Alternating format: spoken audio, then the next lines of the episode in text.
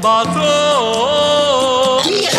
La mer c'est dégueulasse, les poissons dedans Dès que le vent soufflera, je repartirai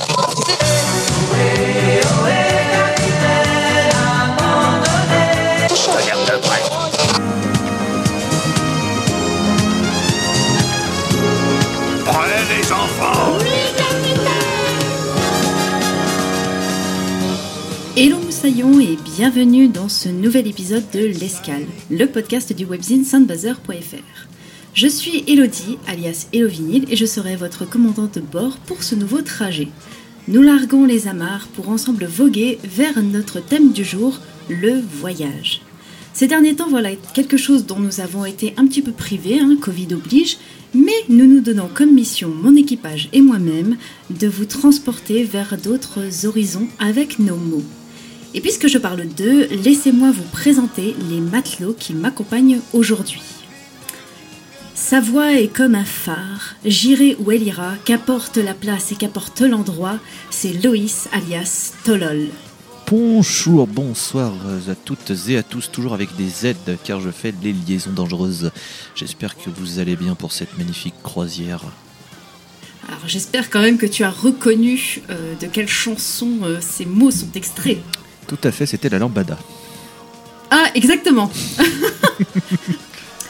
Il vit dans un endroit qui ressemble à la Lorraine, sans les reliefs. C'est Guillaume, alias Dretalcor. Euh, bonjour et bonsoir à tous. Euh, Nous avons le phare avec sa magnifique voix. On peut dire que moi je ne suis pas un phare, mais ma voix est infâme aussi. Voilà. Oh là là, on va te, Oh. on va te goumer Oh là là D'ailleurs, je- je- j'annonce euh, la création de l'association, euh, une, euh, une bagarre chez Dretalcor. Euh, tous les fonds iront à l'achat de boxe pour lui euh, soulever ses grands morts à chaque fois qu'il se dévalue. Donc n'hésitez pas à partager et à participer. Sachez que nous avons déjà 2000 participants. Le Tipeee dans la description. La tête dans les étoiles, il s'envole loin de cette fatalité qui colle à sa peau. C'est Clément, alias Mégas Renouver. Bonsoir à tous. Bonjour si pour vous le podcast commence à la même lueur que le jour. J'espère que vous allez bien et que vous êtes bien installés parce que on va vous emmener assez loin, je pense, chacun avec euh, notre façon. C'est beau dit comme ça. Ah là là. Alors d'ailleurs, si vous n'êtes pas familier avec euh, ce podcast, peut-être, hein, un petit résumé euh, s'impose. On a tous choisi un album ou un EP dont on souhaite vous parler et euh, que l'on souhaite vous faire découvrir autour d'un même thème, vous l'avez compris, celui du voyage. Et euh, si vous souhaitez découvrir d'autres chroniques sur d'autres sujets, il y a l'océan, le printemps, le sexe, l'océan, je l'ai déjà dit, l'espace. Vous pouvez retrouver l'océan aussi, l'espace aussi. vous pouvez retrouver tous les anciens épisodes euh, du podcast L'Escale sur toutes les plateformes, euh, au chat, Spotify, Deezer, Apple Podcast, ou tout simplement vous vous rendez sur soundbazer.fr et vous aurez tout ce contenu et encore bien d'autres. Bon, maintenant que nous avons fait le tour, je vous propose de lever l'ancre et euh, de tout de suite partir vers notre première destination, et c'est Clément qui prend la parole. Oh, et tu me laisses une tâche assez difficile en vérité, parce que des sortes de voyages, il y en a plein. Il peut s'agir d'un rêve éveillé ou d'un déplacement de A à B. Même la croisière qu'effectue ce podcast à travers les œuvres pourrait satisfaire une bonne définition. La fiction a même élargi ce qui se cache sous le mot voyage, pouvant être une téléportation ou un voyage temporel. Cependant, je pense que nos auditeurs, tout comme nous tous, s'accordent sur l'idée que ce qui nous vient à l'esprit quand on nous dit voyage, c'est deux choses c'est les égarements de notre imagination qui peuvent durer des heures, rêvant à l'ailleurs, ou bien ces jours entiers à parcourir des routes, des rails et des sentiers, parfois à se perdre au milieu d'une foule d'anonymes agglutinés autour d'un quai de gare. Mais qu'est-ce qu'un mélomane, sinon un voyageur au sens le plus propre du terme, qui, non content de trouver le moyen dans le réel pour s'échapper au fil des notes dans un espace virtuel de sons et de songes, profite aussi le plus souvent des moments passés sur la route pour le faire. Un album, c'est souvent une carte postale, un billet, une invitation pour se perdre dans quelque chose qui nous ramène vers des régions anciennes ou récentes de notre mémoire. Souvent, le voyage est un voyage vers soi, à accompagnés par une œuvre avec laquelle nous percevons le monde. Ces moments où nous partons sont les moments où le monde se laisse voir, pendant des kilomètres et des kilomètres, et des heures et des heures, il glisse sous nos yeux comme des gouttes de pluie sur une vitre. Le voyage est aussi intimement lié au temps, celui que nous passons à imaginer, celui, ce non-temps libre pour l'esprit tandis que nos corps sont bloqués, assis souvent dans un wagon ou une voiture. Pour vous parler du temps, de l'égarement du rapport à soi que le voyage occupe, il me fallait une œuvre qui a un rapport au temps unique, qui me parle personnellement, une œuvre qui semble à la fois avoir traversé le temps depuis le fond des âges, mais dont la forme reste extrêmement précise, nette et pure. Je parle d'un album de Tigran Amazian. Encore une fois, vous me direz, pour ceux qui ont écouté le podcast sur le printemps. Mais Tigran, c'est un pianiste, comme vous avez bien dû le remarquer depuis déjà 5 minutes que je déblatère sans avoir même mentionné son nom. C'est lui que vous écoutez, c'est lui que vous entendez percer le temps par un coup frénétique. C'est lui qui m'a saisi au col un jour par son jeu frénétique et surtout par le dépaysement total qu'il m'a amené. Mockroot, c'est un moment très singulier parmi tous ceux que j'ai pu expérimenter dans mes déambulations musicales. C'est un moment que je n'ai jamais retrouvé ailleurs en vrai. Je n'ai jamais pu oublier depuis d'ailleurs. Un moment qui semble avoir par un je ne sais quoi saisi quelque chose qui m'est cher. Cette chose est pourtant assez simple. Mockroot, c'est un moment qui touche le plus purement au temps, je trouve. Tout ce temps qu'on a, dont on dispose, ce temps qui n'est pour nous qu'une route dont la longueur est plus ou moins grande, tout le temps inconnu. Ce temps qui n'est pour nous que l'enchaînement des escales, petit clin d'œil, des amitiés, des travaux, des vies. Mockroot le prend. Ce temps l'orne délicatement par des phrases sublimes, mais surtout, il l'éclate en mille morceaux. Mockroot, il est rythmique et en même temps très riche mélodiquement. Il est brut avec son temps, mais il respire d'une vie ornementale absolument magnifique. Mockroot fait aussi parcourir des distances immenses par la seule force de ses évocations. Il franchit l'espace entre l'Arménie et l'Occident, il fait parcourir le temps entre 1915 et les années 2010. Mockroot est si vieux et si jeune à la fois.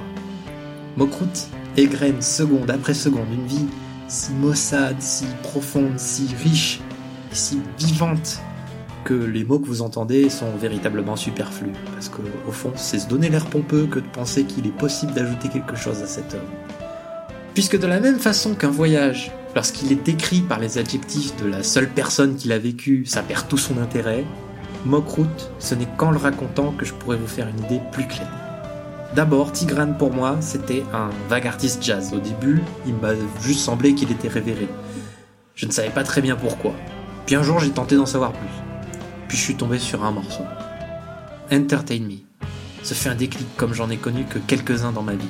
Je ne saurais pointer du doigt ce qui m'a ramené à moi-même dans ce morceau, mais sa rythmique si puissante ainsi que sa façon d'être si dense m'ont vraiment inspiré quoi.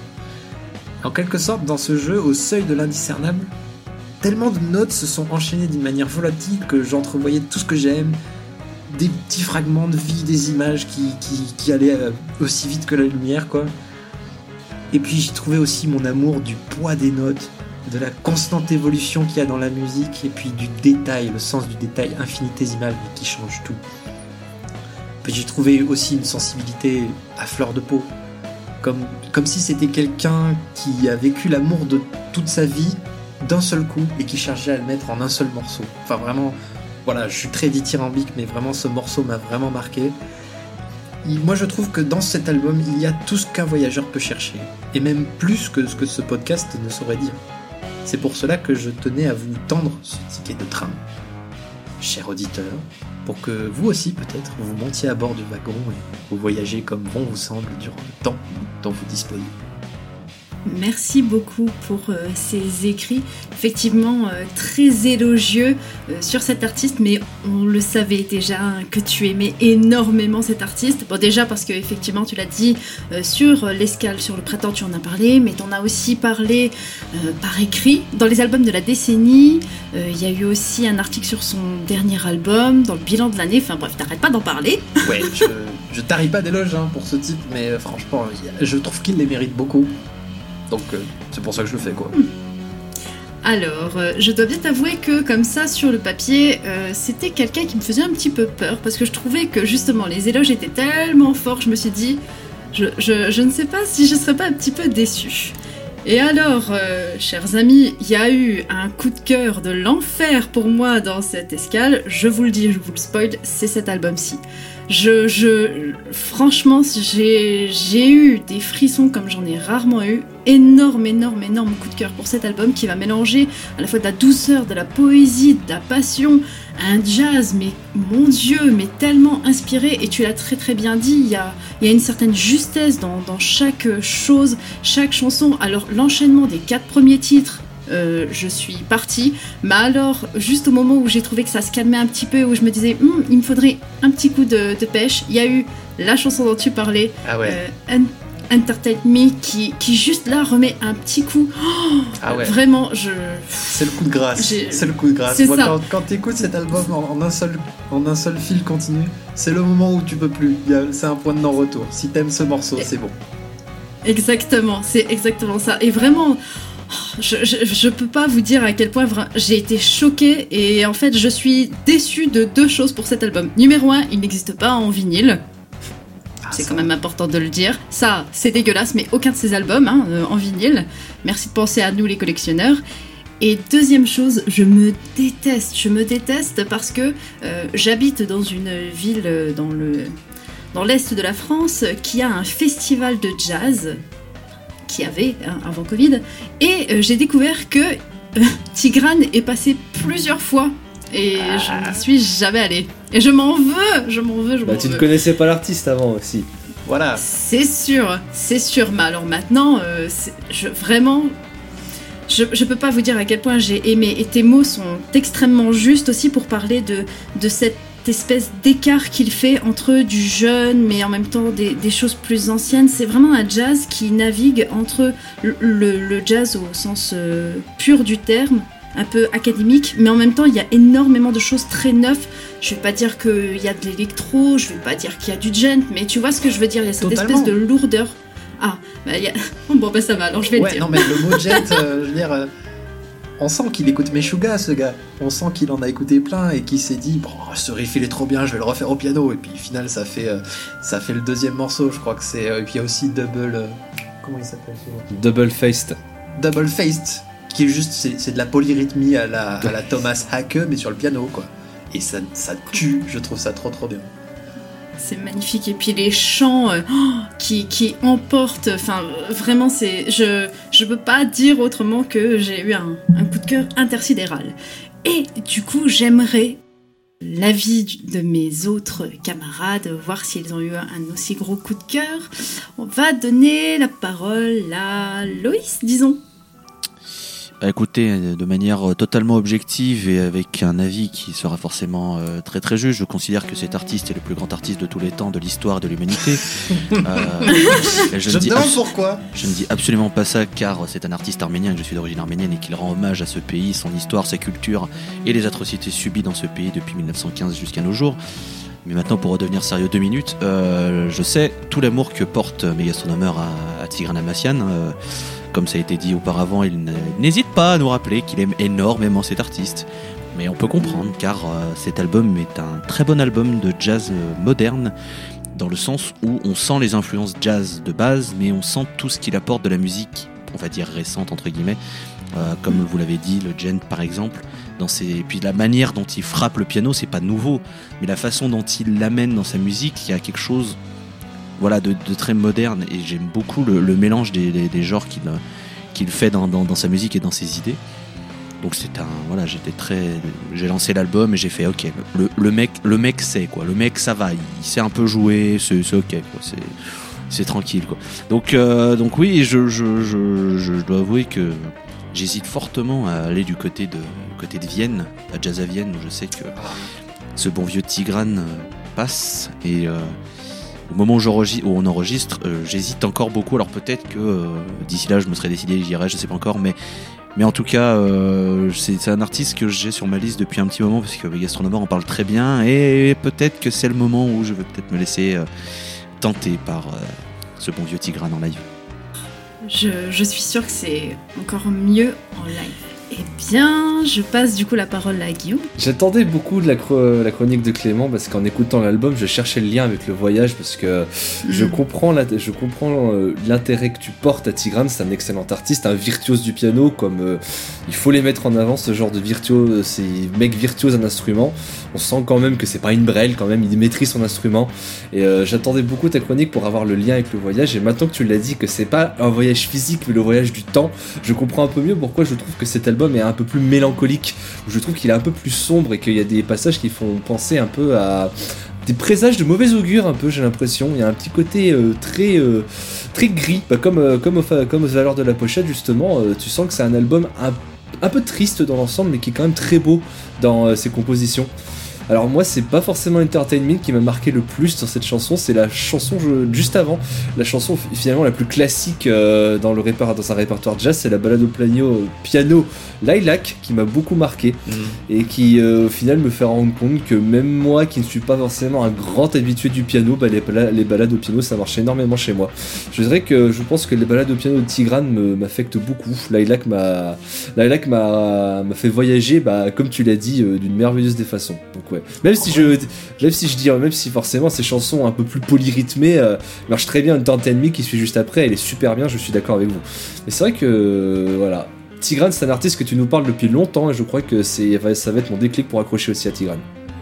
En même temps, moi ça m'étonne pas que tu me dises que t'aimes ce morceau-là parce que je crois que sur euh, l'escale de l'océan, t'avais dit que t'aimais bien les, les, euh, les morceaux de Debussy qui font un peu comme euh, des, des petites balades toutes douces comme ça et je pense qu'il y a une, une- une petite influence de Debussy sur Tigran donc ouais, ça m'étonnerait ça pas. marche pas trop mal finalement, on s'y retrouve et tu t'y retrouves, C'est cool. Et euh, on espère que ces mots très bien choisis de Clément vous auront donné envie d'aller l'écouter. Et euh, maintenant qu'on a terminé du coup notre première escale, on va partir vers notre prochaine destination. Et cette fois-ci, c'est le phare, Loïs, qui prend la barre. Voyage. Voyage. Plus loin que la nuit et le jour. Voyage. Un terme qui a évidemment plusieurs significations en fonction de l'interlocuteur en face de vous. Et si vous dites, tiens, ça ressemble beaucoup à l'intro qu'a fait Megastronomer, sachez qu'on ne se consulte pas et que j'ai terminé d'écrire euh, ma propre chronique une heure avant l'émission. Bref. Euh, du coup, pour revenir sur le voyage, c'est une bonne chose qu'il y ait plusieurs significations, car en plus, c'est le thème de l'escale et du coup, ça nous permettre d'avoir plusieurs chroniques euh, fantastiques, soyeuses et chatoyantes. Du coup, au moment de choisir un disque autour de ce thème, je n'ai pas réfléchi longtemps. Il est vrai que j'aurais pu aller du côté de Crack the Sky de Mastodon, mais je réserve ce disque pour une thématique bien précise. Au lieu de partir dans l'espace rencontrer Rasputin, on va plutôt rester les pieds sur terre et visiter notre bonne vieille Europe. Sorti en 2014, Wanted on Voyage de George Ezra est un album de folk, pop avec des teintes de blues qui fut composé lors d'un road trip effectué par le chanteur anglais en 2013. À travers ces diverses rencontres, l'auteur va tirer quelques textes qui iront garnir d'abord deux EP, puis du coup cet album, le premier d'une discographie de deux, le successeur de Wanted on Voyage, étant sorti en 2018 et se nommant Staying at Tamaras. Dès le titre, on est en plein dans notre thème. L'expression Wanted on Voyage était accolée aux bagages à main à l'époque lors des traversées en bateau, en opposition aux bagages qui allaient, eux, dans la soute. Une façon de pouvoir garder auprès de soi l'essentiel pour le voyage. D'ailleurs, pour l'anecdote, George Ezra a choisi ce nom d'album pour rendre hommage à son héros d'enfance, l'ourson Paddington, qui se traballe toujours avec une valise comportant l'autocollant Wanted en voyage. Les textes, eux, abordent des questions d'amour, de trahison, mais aussi les comportements humains. De ce qu'on ferait pour que l'être aimé ne parte pas, des risques pris à 17-18 ans pour par exemple devenir artiste, ou encore des différentes facettes des personnes rencontrées lors de son voyage. Globalement, c'est un disque qui est riche et terriblement réussi. On enchaîne les pistes en passant de la balade ensoleillée au duel de western, tout en passant aussi par la chanson enjouée sans aucun souci. Il est là le talent de George Ezra. Enchaîner les styles sans sourciller grâce à sa voix reconnaissable et sa capacité à composer de vraies belles mélodies. Le disque connut une grosse percée au moment de sa sortie grâce au single Budapest. La capitale hongroise était d'ailleurs prévue dans le road trip de l'anglais, mais l'Eurovision en aura décidé autrement.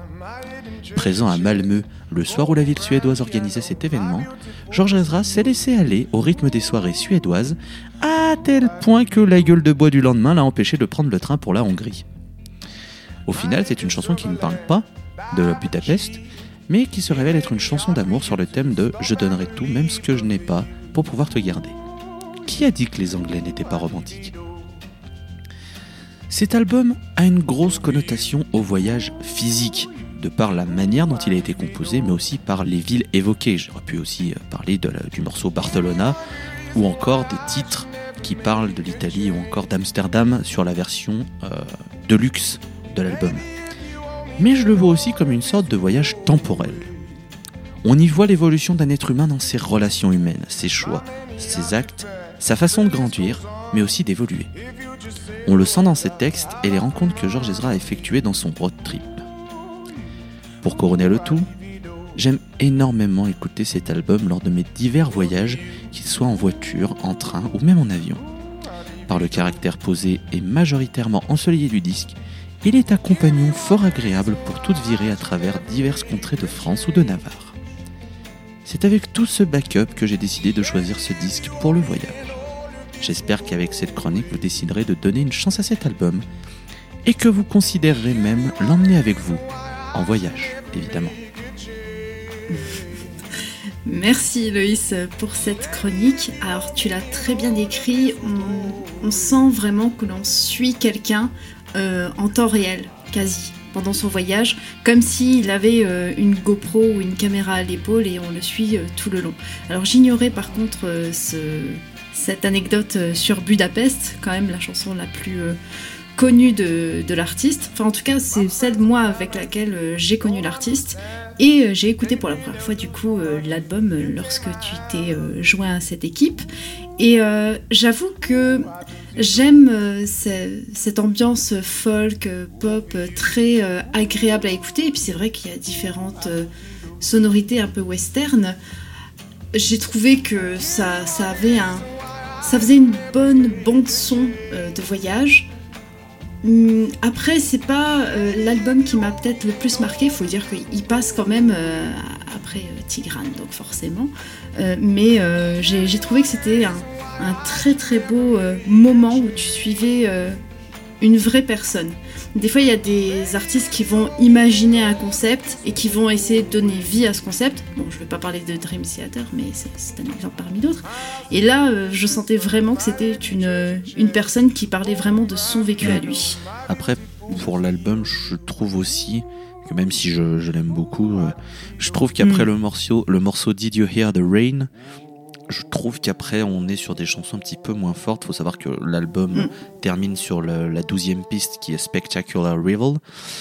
Et qu'après, euh, sur Spotify, il y a la version étendue avec quatre autres morceaux, dont euh, Da Vinci euh, Riot Police ou Blind Man in Amsterdam, dont j'évoquais dans la chronique. Mais je trouve que la première partie de l'album est très très forte et que les cinq dernières pistes sont un petit peu en mode bon, rien qui ressort vraiment du lot, c'est bien fait, mais il y a vraiment rien qui ressort du lot. Mais, mais ça reste quand même un- dans la globalité un, un très bon disque qui, je trouve, et c'est pas un- quelque chose de mal quand je dis comme ça, mais qui est inoffensif dans le sens où on l'écoute, il est dans nos oreilles, on est bien, il se passe bien, ça veut Mhm. rien révolutionner, ça raconte juste des belles histoires et, et je trouve que Mhm. c'est bien aussi d'avoir des albums comme ça. Oui, c'est vrai parce que tu le disais que toi tu l'utilises euh, comme compagnon de voyage finalement. Et ce qui est important dans ces moments-là, c'est aussi de toi savourer le, le présent. Et c'est vrai que ça fait une bonne bande son qui est inoffensive. C'est, un bon mot, je trouve. Un peu en second plan. Ta vision, euh, le premier plan, et puis ça en, petit fond sonore. Très intéressant, effectivement. Euh, je vais donner la parole à. euh, Écoute, Clément, est-ce que tu as quelque chose à dire? Moi, J'avoue que moi, genre, il m'a beaucoup charmé par le style. Parce que quand on a écouté un peu, euh, j'ai même cru au départ qu'il n'était pas bri- britannique. Je me suis dit, ah, on dirait un américain tout. Mais Mm. Je me suis Mais dit la même chose. euh, ouais, bah, mais tu vois, alors, même sa, son, look, son look est très Mhm. euh, oh, rock and roll bluesy euh, classique, tu vois.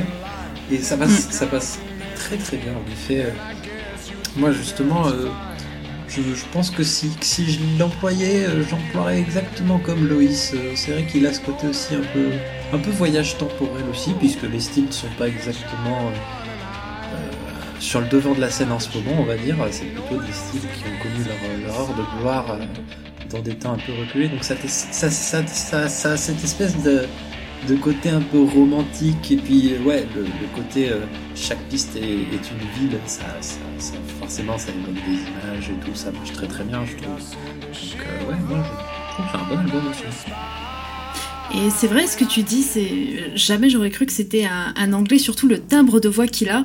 Il a euh, une voix que, qui, je trouve, il y a un accent très fort euh, dans sa façon de prononcer les mots. Je sais pas si c'est que à moi que ça l'a fait, mais euh, ouais, ça m'a ça, m'a étonné quand tu l'as dit dans la chronique. Je oh, dis donc.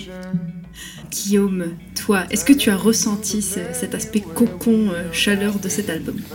Ah totalement, bah rien que déjà comme on l'a tous dit, cette voix chaude, euh, très profonde Mm. qu'il a de Georges Ezra, ça pose tout de suite euh, le décor et puis euh, même au vu de la musique, c'est pour ça que je disais, je rejoins totalement ce qu'a dit Clément qu'à la bosse, moi je pensais que Georges Ezra c'était un américain, Mm. c'est qu'après que j'ai appris qu'il était britannique parce qu'en fait rien que de par sa voix et aussi bah, le, le style musical qu'il explore, à savoir la country folk, c'est plus un genre qui a été beaucoup démocratisé par justement des chanteurs américains.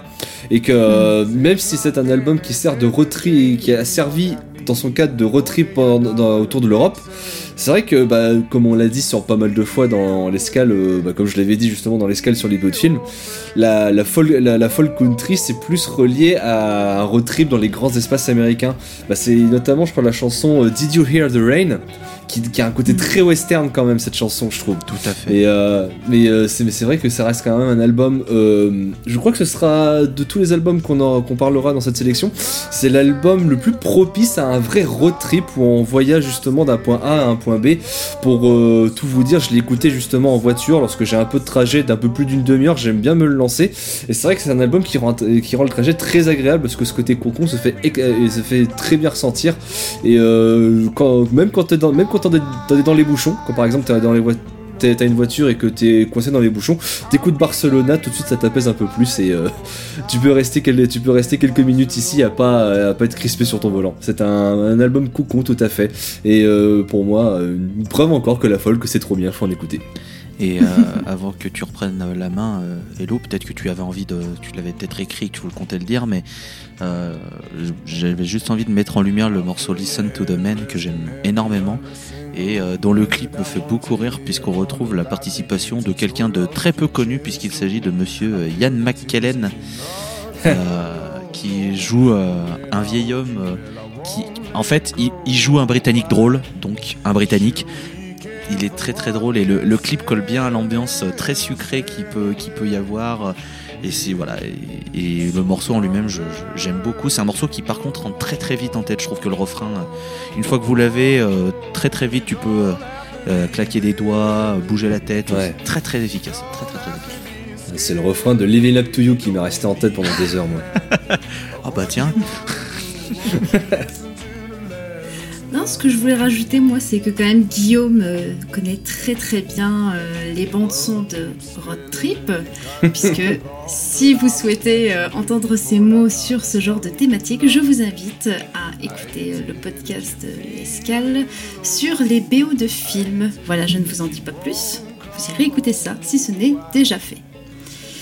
Et bien écoutez, maintenant que l'on a suivi euh, une personne euh, lors d'un voyage, euh, on va dire personnel, je vous propose de passer vers un voyage plus professionnel, disons. Voyager. Voilà bien ce que je cherche quand j'écoute une musique. Je souhaite qu'elle m'emmène dans son univers, dans son ambiance. Chaque chanson que j'écoute me transporte comme si mon corps n'était plus et que mon esprit s'envolait vers un firmament musical. Un paysage sonore infini qui s'ouvre à mes sens et à mon cœur de passionné. Pour cet épisode, je ne pouvais pas choisir un album qui me fait voyager, sinon j'aurais choisi la totalité de ma collection de vinyles et encore j'en aurais oublié. J'aurais pu encore vous parler une énième fois de Nine Inch Nails qui me fait explorer des horizons charnels bien connus, ou Pink Floyd qui à chaque écoute me ramène à mon passé. J'aimerais aborder un groupe qui m'accompagne depuis plus de 15 ans, soit la moitié de ma vie sur cette terre. Avec lui, j'ai affronté les tempêtes du quotidien et les naufrages amoureux. Embarqué à ses côtés, j'ai vogué dans un océan d'acier et laissé mes peurs de ce monde étrange prendre le large. Ce groupe, c'est Kin, une formation britannique connue pour quelques titres qui stagnent encore et toujours sur les ondes radiophoniques et qui a pourtant tant de merveilles à offrir. Plutôt que de parler de mon voyage à l'écoute de leur musique, j'aimerais vous parler de la musique qu'ils ont composée pendant leur voyage. Dans le système musical classique, ici entendez euh, hors Covid-19, hein, on va voir apparaître une nouvelle production d'un artiste quelconque, accompagnée d'une promo médiatique, s'ensuit une série de concerts, l'écriture du prochain album, enregistré dans la foulée, et on recommence le processus. Pendant la tournée de leur troisième album, Perfect Symmetry, Keane a retranscrit son quotidien dans un EP sorti en 2010, Night Train. Comme des cartes postales, chaque titre est un souvenir de son itinéraire de tournée. Un ressenti, une émotion, une chanson. Des mots simples pour parler de choses fondamentales de la vie. Le temps qui passe, les regrets, les amours, les peines et les joies. Tout ce concept peut être résumé par la chanson d'ouverture House Lights, qui est à mon sens la meilleure chanson que Keane ait jamais enregistrée jusqu'à ce jour. Une instrumentale d'une minute 23 qui dépeint avec précision et subtilité un décor nocturne traversé par un train lancé à toute allure. Du silence ambiant naît la lourdeur des vibrations, marquant le passage des wagons au rythme d'un battement de cœur. Des sons électro qui s'approchent, qui s'éloignent comme une lumière sur le chemin, éclipsés par les voix des haut-parleurs qui annoncent déjà notre prochaine station. Tout ceci se passe en quelques secondes et au premier plan. Mais comme tout voyage qui se respecte, la beauté se trouve dans les détails. En fond sonore, on peut entendre le chant d'une baleine, une claire référence à leur second album Under the Iron Sea. Et les fans les plus assidus auront reconnu les premières notes de Black Burning Earth présents sur Perfect Symmetry. Ces éléments subtils sont porteurs d'un message. Chers auditeurs, vous allez perdre vos repères lors de l'écoute de ces huit titres, tout comme nous perdons les nôtres à chaque nouvelle représentation. Vous n'allez pas tout comprendre, vous n'allez pas tout aimer, mais soyez rassurés, nous sommes là, fidèles, et nous vous embarquons vers notre prochaine escale. Fan de la première heure que je suis, j'avais entendu leur appel, et je m'attendais donc à être surpris. Les titres se succèdent sans réel point commun, si ce n'est que chaque enregistrement a été réalisé dans un studio différent, dans des conditions différentes et dans des pays différents. La pluralité culturelle est surtout marquée par les quelques duos que sont Ishin Denshin avec Tigara, une artiste japonaise de la scène électro, et les titres Stop for a Minute et Looking Back avec le chanteur canado-somalien Kinan. Ma surprise est surtout d'avoir pu entendre pour la première et la seule fois de la carrière du groupe la voix de Tim Rice Oxley, claviériste et compositeur, sur le titre synth-pop des années 80 Your Love. N'apparaissant habituellement que sur les démos, la voix si remplaçante du timbre si particulier et délicat de Tom Chaplin.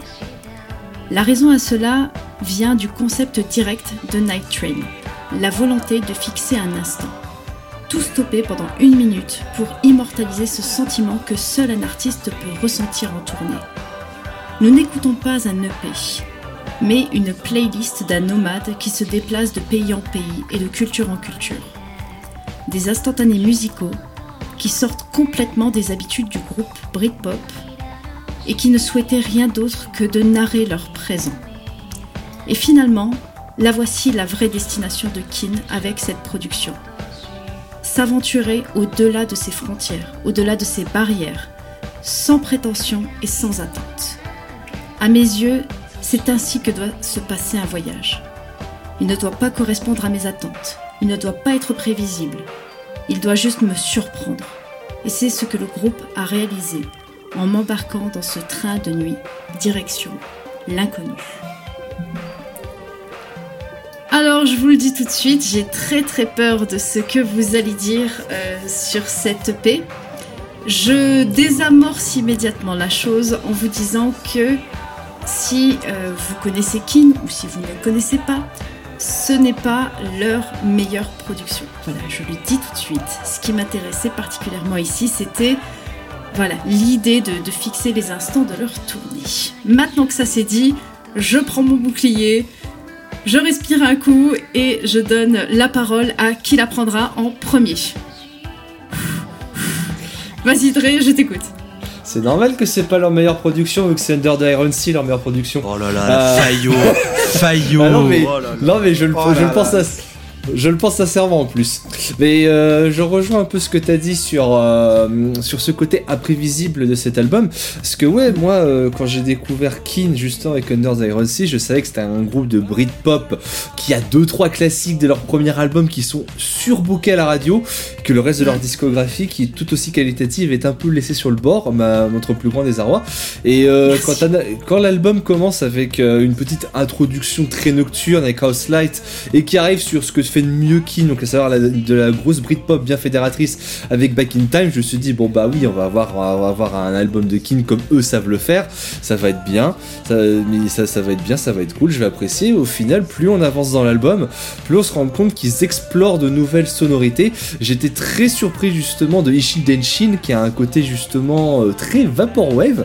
Les, va- va- va- vaporwave, qu'on s'entende bien, c'est pas de la true vaporwave très planante, mais déjà rien que le fait que, te- que la, chanson commence avec des bruits de Minitel, j'ai fait ah oui tiens, ils essayent, ils essaient, ils essayent d'explorer. Et comme tu le dis, Your Love c'est totalement de la synth pop. Looking Back, elle a aussi un gros côté, euh, trip hop justement avec euh, le- les paroles rappées de, de Kenan sur, euh, sur, sur la rythmique. C'est un album qui, je trouve, est pas mal du tout au final. C'est vrai que, comme je l'ai dit, c'est pas mon préféré, mais c'est un album que je retiendrai dans la carrière de Kin, que je peux que vous conseiller de, de vous lancer dedans si vous connaissez, comme tout le monde, les euh, seuls succès, les gros succès de Kin qui sont aussi, ma mémoire est bonne. C'est. euh, Somewhere Only We Know. Ouais, voilà. Voilà, tout à fait. Merci les gars, qui sont, qui sont, je trouve en fait les moins bons, les moins bons chansons, les moins bons morceaux de Kin au final. Donc, euh, donc, euh, c'est- Oh, oh, eh, eh, oh, oh. Alors, euh, Oh. je suis dés- je suis Oh. désolé. Je suis désolé, mais euh, pour relancer sur Under the Iron Sea, Atlantique supérieur à Somewhere, Somewhere Only, Only We Know. Voilà. Je t'aime, je t'aime, Guillaume, je t'aime. Mais t'as vous tellement raison. Personne n'a été, personne n'a été influencé par des coups de, par des coups de pot de vin, rassurez-vous. C'est juste mon avis simple sur Kin. Ouais, ça c'est ce qu'on dit. C'est juste mon avis simple sur Kin qui ne peut que vous conseiller d'écouter le reste de leur carrière, en particulier cet album si vous voulez euh, entendre un petit peu d'expérimentation sonore et qui savent très bien le faire au final sur cet album. Je, je, je- je place deux secondes. Je suis d'accord. Under the Iron Sea, euh, meilleur euh, album de Keane et alors Atlantic, euh, meilleure chanson de cet album-ci. Vraiment, foncez-y et je suis rassurée, mon Dieu. Donc bon, je vais, comment, je vais continuer à avancer vers les autres, toujours quand même à tâtons, doucement. Partons sur Clément. Euh, Est-ce que c'est le premier album que t'as écouté toi de, de Keane ou, euh, si c'était le premier truc que t'as écouté de Keane, est-ce que t'aurais autant aimé le groupe en moi? Ah, c'est une excellente question. Euh, non, j'aurais pas aimé le groupe, je pense, parce que ce qui fait la force aussi de cette EP, pour moi, je me réfère à la première chanson, c'est qu'elle fait référence à d'autres choses que je connaissais avant. Donc c'est un intermédiaire entre deux albums. Moi, j'ai découvert avec Under the Iron Sea. En fait, j'avais déjà entendu euh, Somewhere Only We Know et Everybody's Changing et ça m'avait un petit peu saoulé que ce soit euh, surexploité sur les radios et euh, ça n'a pas changé depuis. Euh, et moi, oui, j'ai découvert par Under the Iron Sea. C'était la pochette qui m'avait marqué, qui était sublime, mais je trouve que la pochette de Night Train est merveilleuse. Ça, y a pas de souci là-dessus, c'est vrai qu'elle est aussi. C'est marrant d'ailleurs que ouais. tu dis- c'est marrant que tu trouves les po- la pochette la, la pochette très graphique des Under the Iron Sea magnifique puisque c'est peut-être un peu euh, alors c'est le graphiste qui parle c'est un petit peu c'est peut-être un, petit- un, petit- un petit peu une des références pour les pochettes de l'escale je dis ça je dis rien Oh Visiblement, notre présentatrice n'était même pas au courant de cet état de fait. Incroyable. Mon Dieu. Révélation. Ah Oh là là là là là là, tu, tu, tu me ravis, tu me régales. Tu me régales, Kiki. Tu me Je te ralasse. Quel enfer. Ah là là. Euh, écoutez, je. Je vais continuer avec euh, Loïs parce que, pareil, son avis me, me fait peur, alors je t'écoute. je suis prête. En vrai, euh, je trouve que c'est un EP qui, est, qui commence très très bien. Euh, L'enchaînement House Lights Back in Time, j'aime beaucoup. Sincèrement, je, je trouve ça très très bien. Et puis après, les mecs se sont dit qu'ils allaient foutre du rap sur des instrus totalement merdiques, et après, bah, c'est nul. Euh, voilà. Alors, Oh. Non, mais alors, c'est- Je vais mettre des formes. Attendez, je vais mettre des formes. Disons, disons, S'il te plaît. Disons, dis- disons de manière sophistiquée que lors de l'écoute de cet EP, les morceaux où se situent des pistes rappées ne m'atteignent pas. Et je trouve Hmm. qu'elles font tâche dans cet EP et je trouve qu'elles sont euh, relativement euh, mauvaises pour mes canons d'appréciation. Ça vous va comme forme? C'est t'inquiète, joliment moi, ça dit. m'allait Alors, très bien quand t'étais brut de décoffrage. hein. oui, pareil, pareil. Mais en vrai, en vrai voilà, c'est cet EP pour, euh, pour revenir sur le, sur le sujet, c'est pas un EP que j'ai spécialement apprécié, mais c'est pas un EP que j'ai détesté. C'est-à-dire que je, je le réécouterai pas, mais c'était pas atroce non plus, comme j'aurais pu, comme je l'ai dit au début. C'est juste que ça me plaît pas, c'est pas ma sensibilité, mais voilà, c'est- pas grave. Je peux pas tout aimer non plus, et, euh, voilà. Si jamais euh, ça me ferme, ça me ferme pas la porte avec Kin. C'est-à-dire que ce que il y a des trucs que j'ai écoutés dessus où je me dis, s'ils sont plus sur cette voie-là, je pense que je peux aimer du Kin. Voilà. Ça dépend sur quoi je peux tomber. Tu parlais du coup de House Light, euh, Back in Time et My Shadow, ce genre de choses que t'aimais bien Ouais. sur cette EP plus, plus quand ils sont sur un côté. euh, ouais, euh, Guillaume parlait de Britpop. Voilà, ça- plus cet univers vraiment un petit peu plus euh, pop rock où je trouve qu'ils font des, des- Mm. ils font des bonnes chansons. Je trouve qu'ils arrivent à bien. Bien, bien, bien, bien construire leur, leur musique. Vraiment, par contre, toutes les, les chansons où ça part avec des, des instruments plus hip-hop ou, ou rap, je trouve que ça ne leur va pas, ça ne marche pas du tout. Alors après, euh, Mm. je- c'est absolument pas une injonction et c'est absolument pas Mm. péremptoire, c'est juste un avis que je donne. Mais voilà, je, je préfère quand ils sont sur le, le, spe- le spectre de la Britpop, je trouve qu'ils font de, de- de très belles choses. Et je le redis, le, le duo d'introduction, c'est vraiment très très bien. Et c'est ce que je disais, euh, je trouve que justement Keane ce sont des maîtres en la matière d'une Britpop fédérateur, un peu comme Coldplay ils avaient fait. Fédératrice, euh, oui, du coup, fédéra- Fédératrice, merci. Euh, app- app- apprends, à accorder tes, euh, tes mots, connard. Euh, c'est vrai que c'est euh, bah, un peu comme Coldplay à leur début, ils savent faire de la Britpop, ils savent bien la faire, ça marche très bien. Mais justement, euh, j'aime bien voir les, les voir expérimenter, comme justement, je, je le répète, Looking Bad, qui n'est pas de la trip-hop, connard de moi, mais plus de la, plus de la soul, ça marche très bien. donc, Hmm. c'est peut-être juste moi qui ai un affect particulier sur Kin, comme je peux, comme et notre cher Hello Vinyl là aussi, peut-être.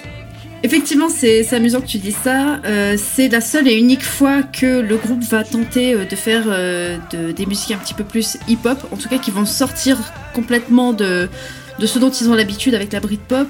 Et euh, par la suite, ils vont faire l'album Strangeland, qui va vraiment revenir aux sources. Et ce sera aussi critiqué par les fans d'ailleurs, qui vont se dire oh euh, ils refont euh, la même chose qu'avant, c'est pas du tout novateur. Donc finalement, Comme les quoi, fans les fans, ne c'est des connards Exactement. Mais bon, hein, voilà. Revenons au bon goût sur le, le dernier album qui sera chroniqué aujourd'hui. Je laisse la parole à Guillaume qui va nous amener vers un autre voyage. Peut-être le dernier. 1911. Au début du XXe siècle, la plupart des continents de la Terre furent tous explorés, à l'exception d'un seul. Les paysages polaires de l'Antarctique étaient les dernières terres où l'homme n'avait pas encore mis les pieds. C'est dans cette optique que se lance la course au pôle Sud. Une exploration britannique se mit en route vers les glaces septentrionales pour devenir les premiers humains à rejoindre le centre de l'Antarctique. Malheureusement, ils sont arrivés à leur destination pour se rendre compte qu'ils furent battus par une équipe norvégienne. Débuta alors un voyage de plus de 900 km pour rejoindre les côtes dans le froid et le blizzard.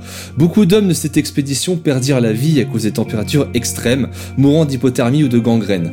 Le capitaine de cette expédition, Lawrence Hawkes, se savait condamné car il était gangréné aux pieds. Il a demandé à ses hommes de le laisser sur place afin de sauvegarder les quelques rations qui restaient pour que l'équipe atteigne la côte. Mais ceux-ci ne voulaient pas laisser leur chef. C'est donc dans une nuit glaciale que le capitaine Hawks quitta sa tente sans chaussures, évoquant qu'il allait faire une balade et qu'il reviendrait bientôt. Son sacrifice, perdu dans le froid, permit à ses hommes de tenir assez longtemps pour sortir de l'Antarctique. Et il fut salué par son équipage comme étant un, un gentleman très galant, acceptant de mourir pour que ses amis survivent. Quelques décennies plus tard, nous voici en 1986, une année noire pour les catastrophes humaines. L'année commence avec ce qui devait être un vol historique pour la NASA et, le programme des navettes spatiales. La navette Challenger allait partir avec à son bord la première civile américaine pour l'espace. La professeure des écoles Krista McAuliffe, choisie par le programme Teacher in Space, allait redonner un élan de popularité au programme spatial américain. C'est au mois de janvier, dans un froid mordant, que la navette spatiale décolle de son pas de tir de Cap Canaveral, mais celle-ci explose 73 secondes après le décollage, le froid ayant détruit un des joints de maintien d'un des boosters de la navette, entraînant sa collision avec le réservoir qui explose, lui et ses 2 millions de litres de carburant, devant les caméras de la télévision et les yeux effarés des milliers de spectateurs. C'est encore à ce jour un des accidents les plus graves de l'histoire des vols spatiaux. Alors que l'on pensait l'espace acquis, l'accident de Challenger nous fait revenir à la dure réalité. Nous ne sommes pas encore pour coloniser les étoiles. Mais il démontre la volonté de faire de l'humanité, d'aller encore plus loin et d'essayer d'être de meilleures personnes, tout en n'oubliant pas ceux qui, qui se sont sacrifiés pour que l'humanité s'améliore dans cette volonté d'exploration. Que ce soit avec Challenger, Apollo 1, Columbia ou encore toutes les autres missions du programme spatial russe encore classifiées. Il ne faut pas oublier ces hommes et ces femmes mortes et morts pour nous rappeler qu'avant de coloniser l'espace, nous sommes coincés sur une petite planète dont il faut nous occuper avant de déposer nos problèmes environnementaux ailleurs. Car oui, en 1986, un autre problème, cette fois-ci écologique, a eu lieu. En avril, dans la ville de Tchernobyl, en Ukraine, la centrale nucléaire de la ville voit une augmentation incontrôlée de la puissance du réacteur numéro 4, conduisant à la fusion de son cœur. Cela entraîne le craquage des circuits de refroidissement et la centrale explose dans ce qui est encore à ce jour l'accident nucléaire le plus dévastateur de l'histoire. La zone de Tchernobyl et la ville voisine de Pripyat sont alors évacuées, mais les autorités constatent avec effarement que la vapeur d'eau radioactive est retenue dans les réacteurs et peut entraîner une nouvelle explosion relâchant un nouveau gaz de nuages toxiques sur l'Europe. La seule solution pour empêcher cette catastrophe serait d'ouvrir les valves du réacteur pour relâcher la pression ambiante. Mais cela implique d'aller directement au cœur du réacteur dans la zone irradiée, menant à une mort lente et douloureuse pour ceux qui s'y aventureraient. Pour cette mission, trois hommes se portent volontaires. Valérie Bespalov, Alexis Ananenko et Boris Baranov vont tenter de rentrer dans le réacteur pour empêcher une nouvelle explosion. Une mission suicide qui sera menée avec succès. Les trois hommes reposent désormais dans un cimetière enterrés dans des cercueils de plomb. Non loin de l'endroit, ils ont évité une nouvelle explosion de la centrale. Leur seule volonté, c'était que leur famille ait des soins et une prise en charge correcte. Maintenant, dans le folklore ukrainien est né les Bogatili, trois hommes d'apparence ordinaire mais qui se sont sacrifiés pour le bien de tous. Avançons encore un peu dans le temps en 2005. En Afrique du Sud se trouve Bosmangat, une cave inondée et reconnue par tous les amateurs de plongée comme une des caves les plus profondes et une des plus difficiles pour la plongée sous-marine. Durant une session de plongée, battant tous les records de profondeur établis, David Shaw tombe sur le corps de Deon Dreyer, un collègue ayant essayé de battre le record dix ans plus tôt, mais ayant laissé sa vie dans l'opération et reposant désormais dans les tréfonds de la caverne. David Shaw s'est donc mis en tête de ramener la dépouille de Deon à la surface afin qu'il obtienne un enterrement digne.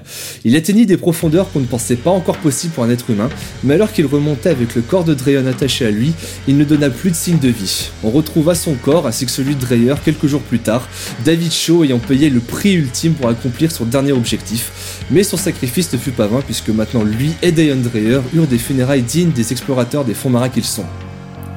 Enfin, pour finir ces histoires, en 2007, sur les terres australiennes, de part de fortes amitiés naît le groupe Wheelers de Sea. À la base, formé dans l'idée d'explorer des sonorités brutales expérimentales, le groupe se lança dans un post-hardcore très pesant, rappelant pour certains des grandes pointures du genre comme Cult of Luna ou Isis. Le groupe ayant commencé à avoir une belle réputation avec deux excellents disques, Crimea et The Quietest Place on Earth, étant considérés comme des, comme des pièces majeures du post-hardcore moderne. Malheureusement, un mal subsistait dans un de ses membres, Chris Torpy. Le chanteur était atteint de ce qu'on appelle aujourd'hui la maladie du siècle, la dépression. En 2013, il mettra fin à sa vie, laissant une bande d'amis meurtris en- par la disparition de leur acolyte et vocaliste de leur groupe. Il faudra deux ans à Willows de Sea pour se remettre de ce traumatisme afin d'évacuer leurs démons. Ils composeront alors un album changeant radicalement de style avec leur début d'un post-hardcore cathartique. Il naîtra un post-rock orchestral et totalement instrumental. Cet album dépeint les quatre autres histoires que je vous ai racontées, toutes reliées par le spectre de Chris Torpy planant au-dessus de la tête du Sextuor. Departure Songs, puisqu'il faut maintenant le nommer, rac- raconte l'histoire de ces personnes ayant décidé d'entamer leur ultime voyage, celui vers le repos éternel de la plus noble des façons. La mort de Chris Thorpe a permis aux Australiens de davantage souder leurs relations tout en faisant exploser leur réputation à l'international. Ayant écrit ce qui est pour beaucoup un des meilleurs chefs-d'œuvre du post-rock, un hymne magnifique, une ode à la vie nous rappelant que la vie est souvent fragile et que nous seuls pouvons décider de comment nous commencerons notre fatidique et ultime dernier voyage au crépuscule de notre vie. En tout cas, moi je sais que je le passerai sans doute en compagnie de cet album une nouvelle fois, une merveilleuse exploration de notre subconscient afin de devenir de meilleures personnes pour que notre bref trajet sur Terre se passe dans la plus sereine des façons. Merci Guillaume pour ces mots. Alors effectivement, dernier voyage et euh, je trouve ça quelque part magnifique que le groupe ait dû subir une tragédie pour écrire des morceaux sur des tragédies de l'humanité. Tu vois, partir de l'individuel, perdre quelqu'un et finir par euh, parler des pertes de notre histoire.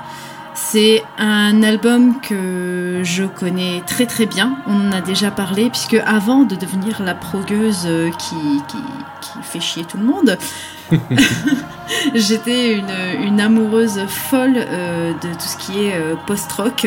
Et j'en ai écouté pendant des années. C'est vrai que Lost the Sea m'a énormément euh, accompagnée dans des moments bien tristes.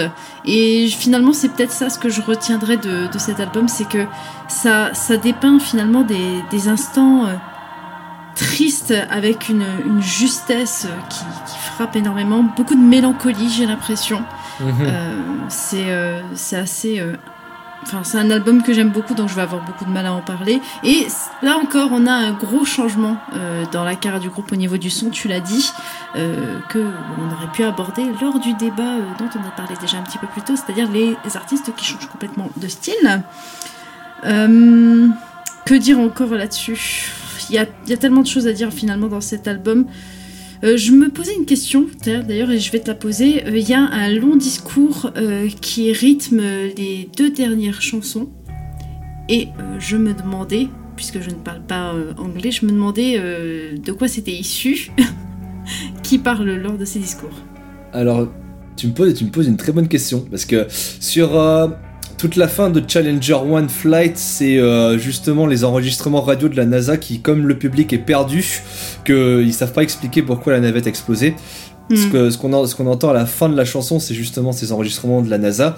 Par contre, Mhm. j'avoue que, j'avoue que le, le, le discours qui rythme le début de Challenger, Oui. c'est peut-être pas assez renseigné pour euh, savoir euh, qui- pour savoir ça vient de qui. Mais oui, pour te pour te d'expliquer pour euh, te dire ce que c'est pour te dire euh, ce qui de quoi ça parle. Ça parle de ce que j'ai dit, c'est que l'espace on le pense acquis, qu'on peut Mhm. peut-être penser avoir des sujets, mais on n'y est pas encore. Et euh, c'est justement un résultat fatidique de ce qu'a mené Challenger. On pensait que c'était acquis, alors que pas du tout. Mais il faudrait que vous pouvez nous le dire en commentaire si vous savez d'où vient euh, vient ce vient ce discours. À mon avis, je me renseignerai puis je le mettrai peut-être plus tard. euh.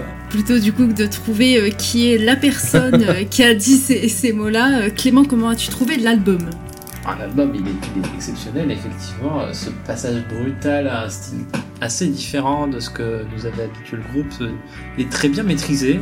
Donc ça aurait été un très bon exemple, euh, en effet, de groupe qui maîtrise son, passage à, à autre chose. Maintenant, moi j'avoue que parmi les, toutes les belles histoires que tu nous as racontées, celle de Challenger est celle qui me marque le plus parce que c'est vrai que elle est un peu, elle est un peu à part des autres, euh, justement parce que il y a moins ce côté euh, sacrifice délibéré et plus ce Mm. côté tu subis.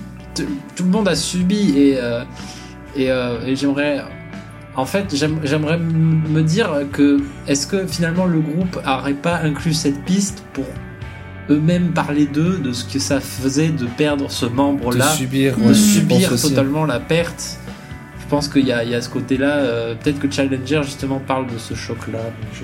Mais c'est totalement ça. Bah, pour tout, pour tout vous dire, en fait, euh, les histoires ont été, ont été écrites, ont été expliquées dans la version vinyle de l'album, où avec le vinyle est, off- le vinyle est offert un livret d'une dizaine de pages, où justement, accompagné des belles illustrations que le guitariste euh, fait, euh, il a, puisque c'est lui qui s'occupe de toute la direction artistique du groupe, il a, le groupe a aussi expliqué pourquoi avoir choisi ces, ces pistes en particulier.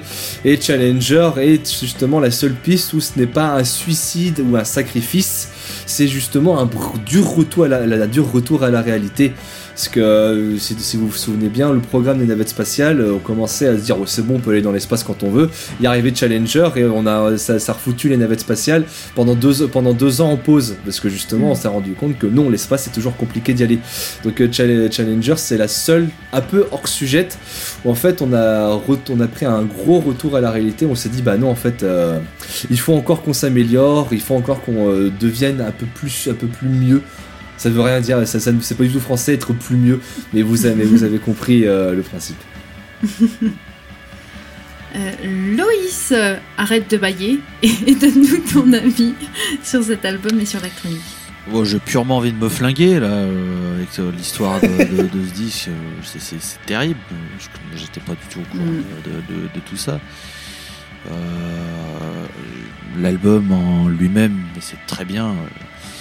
Mais je pense que j'étais pas dans le mood pour l'écouter. Je pense qu'il faut être. Je dis pas qu'il faut être triste, mais non, mais di- disons que j'étais dans un mood plutôt positif et je pense que si t'es un, un petit peu moins euh, si t'es dans un- une phase un petit peu plus négative, on va dire, sans, sans, sans pour autant être euh, vraiment dans un creux, mais je pense que si t'es un petit peu moins enjoué et que dans d'autres conditions, je suis sûr que cet album prend toute sa pleine mesure et que tu te prends une gifle monstrueuse parce que j'ai entendu des, passages, des pistes, des idées qui sont très très bonnes. Donc, donc je, me le garde à coin pour, je pense, en automne par exemple, je suis sûr que dans un cadre automnal où t'as un petit peu la déprime de cette saison parce que t'as plein de trucs qui viennent et t'as les petits coups de mouche, je suis sûr que tu te mets ça, tu te mets ça dans les oreilles, t'es là, tu fais oh, oh le voyage, oh là, oh là là. Ah, ah ouais ouais. Je pense que c'est très cathartique aussi. Je pense que c'est c'est vraiment le disque où tu, tu rentres dedans, tu vis tout ce que t'as. C'est allez, on tout sort. C'est parti, c'est parti. Les larmes, c'est par là. Allez, on suit. C'est parti, c'est parti. Et ah ouais, je- je- sincèrement, parce qu'en plus, je- je- voilà, comme je l'ai dit au tout début, je ne connaissais pas tout ce qu'il y avait autour, que ce soit l'histoire du groupe ou les histoires racontées, mais alors ça rajoute un, un degré supplémentaire de lourdeur, mais la, pas la lourdeur euh, au sens péjoratif du terme, hein, j'entends. Donc ouais, je, je, je, je me le garde à coin, parce qu'à mon avis, ça peut peut-être devenir un disque où je vais revenir régulièrement quand j'aurai besoin de, de, de, de, de, m'effondrer entre guillemets, de, laisser sortir un peu tout ce que j'ai. Ça peut être un disque qui va pouvoir m'aider à, à passer des petits moments un peu plus compliqués. Et c'est ça le plus beau dans le post-rock, c'est qu'ils arrivent à dépeindre des histoires sans avoir besoin de vocalistes. C'est ça que je trouve le plus beau avec euh, Depart- Departure c'est un album très fort justement qui, de par juste leur composition, arrive à raconter les histoires. Je trouve ça incroyable. Totalement. Et il y a quelque chose que tu as dit qui m'a particulièrement marqué. Tu as dit que euh, on essaye de maîtriser les choses et qu'on échoue. Notamment euh, la conquête spatiale, c'est de se rendre compte qu'on finalement on est humain et que euh, on est dans une recherche permanente. Et du coup, euh, voilà ce que je pense, c'est que le voyage c'est une recherche permanente. C'est quelque chose qu'on recherche toujours et du coup c'est infini. Et c'est ça qui est beau là-dedans. Eh bien, nous sommes arrivés à quai, ça y est, on a fait le tour de toutes les chroniques. Merci chers auditeurs de nous avoir accompagnés. J'espère que ça vous a plu et que à travers nos mots, on vous a donné envie d'écouter les albums que nous avons évoqués. Mais euh, vous, c'est quoi les albums qui vous évoquent le voyage? C'est quoi les albums avec lesquels vous voyagez? Venez en discuter avec nous sur nos réseaux sociaux. Nous sommes disponibles sur Instagram, Facebook et Twitter. Je remercie évidemment mon équipage, euh, exclusivement masculin pour cette fois-ci, dis donc. Je me sens seule. Merci à vous de m'avoir euh, permis de mener notre navire à destination sans encombre. Merci beaucoup pour vos mots, pour euh, aussi les découvertes que vous m'avez fait et puis euh, pour les connaissances que certains m'ont apportées sur des albums que je connaissais pourtant déjà très bien. Je vous rappelle que la totalité des épisodes de notre émission mensuelle est disponible sur toutes les plateformes de podcast. Et d'ici notre prochaine escale, nous vous donnons rendez-vous sur soundbazer.fr pour toujours plus de chroniques et de passion. On vous embrasse et on vous dit à très vite. Salut. bisous. Bisous. Ciao tout le monde.